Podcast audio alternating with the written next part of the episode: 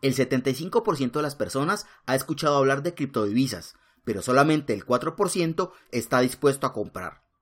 Estos son algunos datos derivados de una completa y reciente investigación sobre el tema. ¿Qué sabe la gente sobre criptodivisas? Veamos.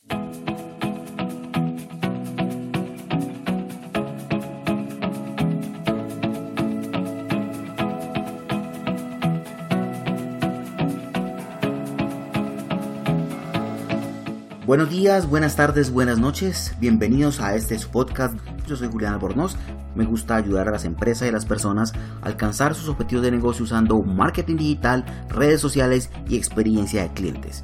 Y en este su podcast estaremos hablando de esos y muchos otros temas que apasionan a las personas que quieren aprender, crecer y cambiar y sobre todo hacer cosas por este país y por este planeta originando desde Cali, Colombia, para cualquier parte del planeta en cualquier dispositivo donde nos quieran descargar y escuchar.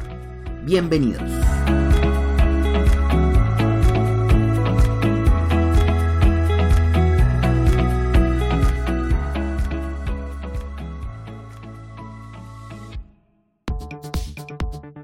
Bueno, antes de arrancar debemos aclarar algo criptodivisas, criptomonedas o criptoactivos hacen referencia básicamente a lo mismo.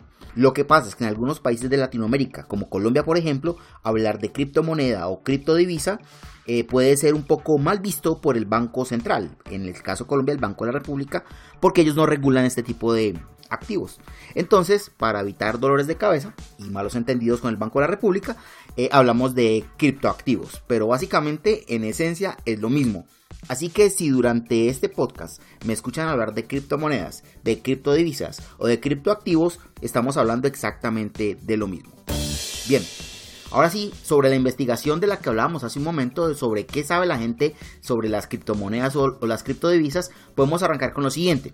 Luego de un geométrico crecimiento en 2017 que llevó a que el Bitcoin costara casi 20 mil dólares y que se ha mantenido en lo que va del año en un promedio de 10 mil dólares por unidad más o menos.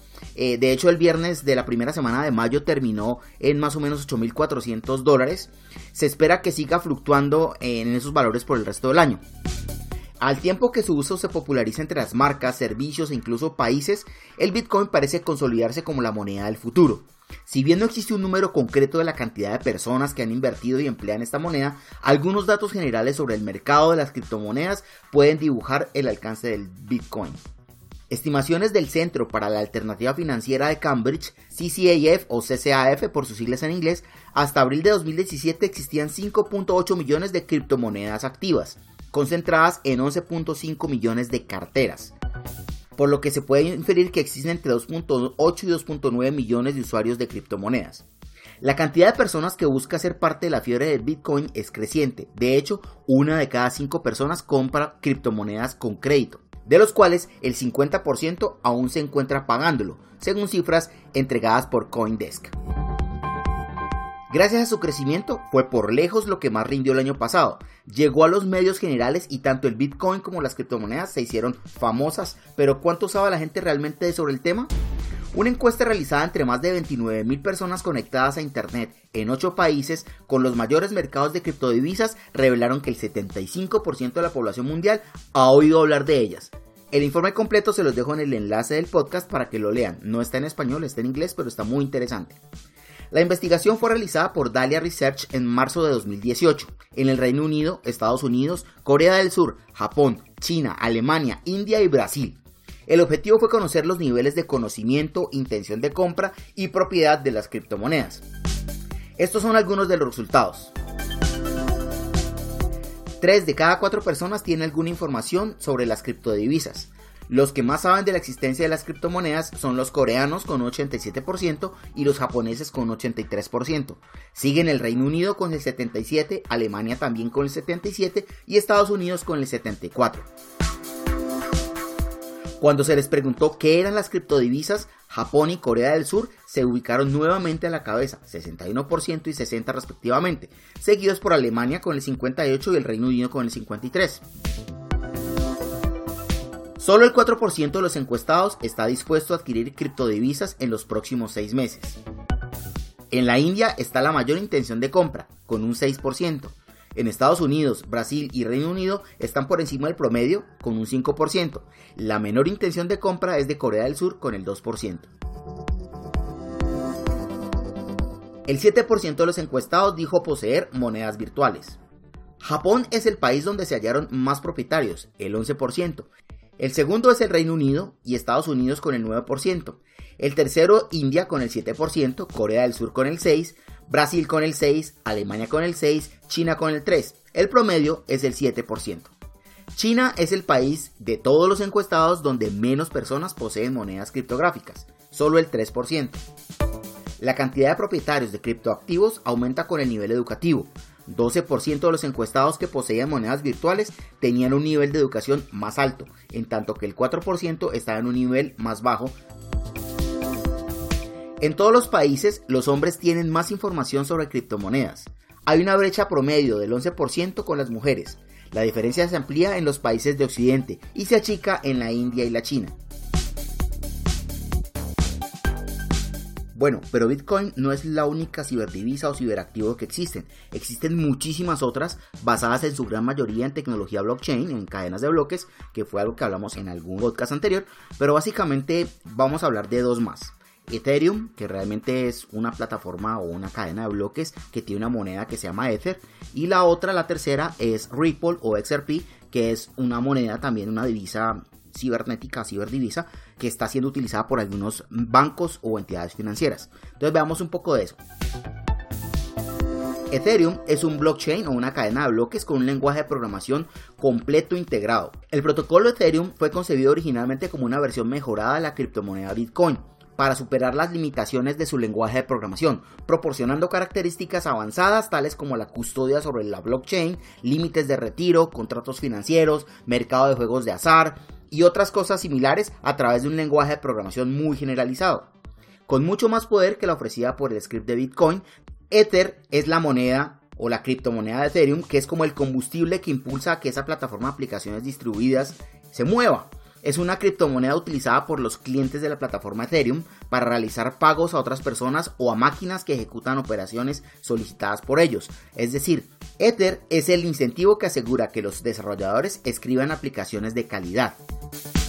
El total de la oferta de Ether y su tasa de emisión fue decidida en la preventa en 2014 y los datos claves pueden ser los siguientes. Hubo 60 millones de Ether creados para los contribuyentes en la preventa. 12 millones fueron creados para el Fondo de Desarrollo.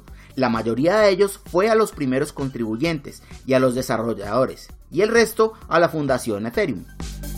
5 Ether son creados por cada bloque, cada 15 a 17 segundos para los mineros de bloques. 2 a 3 Ether son algunas veces enviados a otros mineros si ellos fueron capaces de encontrar una solución, pero su bloque no fue incluido.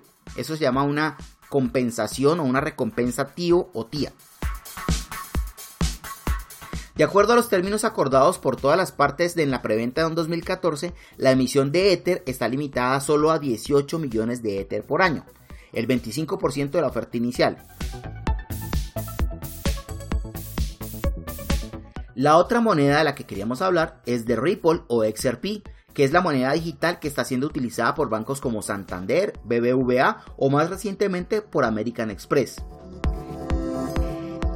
XRP permite transacciones a una velocidad entre 5 y 10 segundos. Considerada la criptomoneda de los bancos, Ripple o XRP es un sistema virtual de pagos en tiempo real basado en la tecnología de blockchain, que es utilizada por instituciones financieras como una forma más rápida y económica que sus sistemas de respaldo tradicionales, ya que les permite enviar y recibir dinero y liquidar transacciones a una velocidad entre 5 y 10 segundos, mucho más rápida que la del Bitcoin. Además, permite la conversión entre distintas divisas y criptomonedas.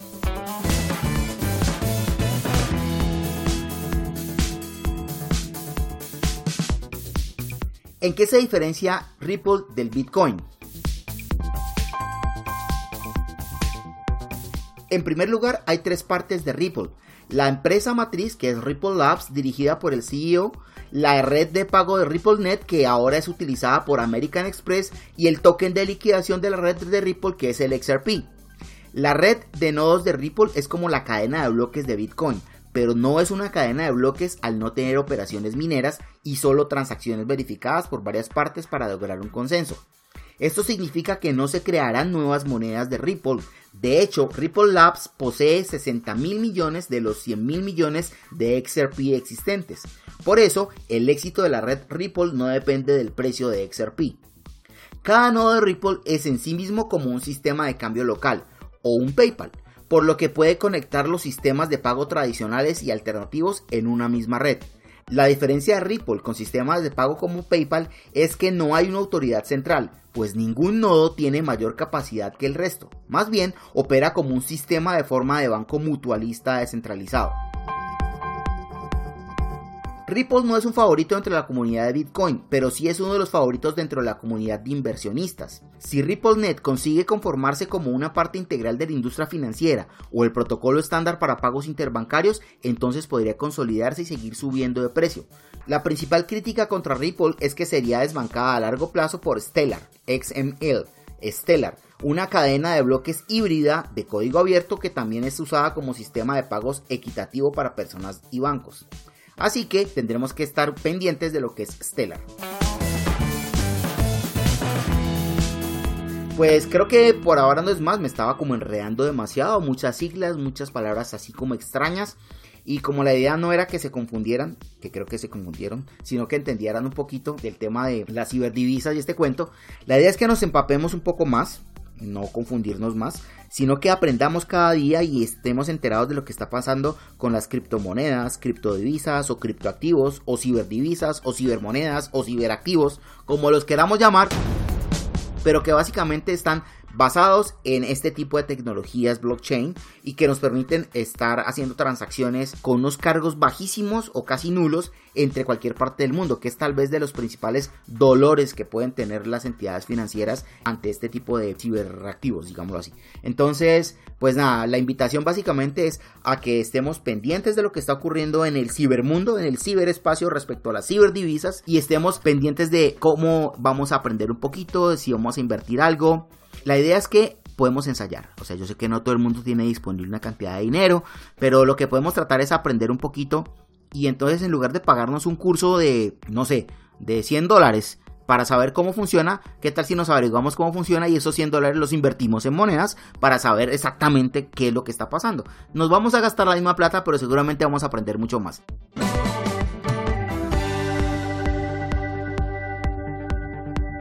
Y bien amigos, hemos llegado al final de un episodio más de este, su podcast. Espero que nos sigamos encontrando en redes sociales, ya saben, Albornoz en LinkedIn, Twitter e Instagram, J Albornoz T en Facebook y en nuestro sitio web www.albornoz.co. Pues nada, nos escuchamos la próxima semana. Un abrazo a todos. Chao, chao.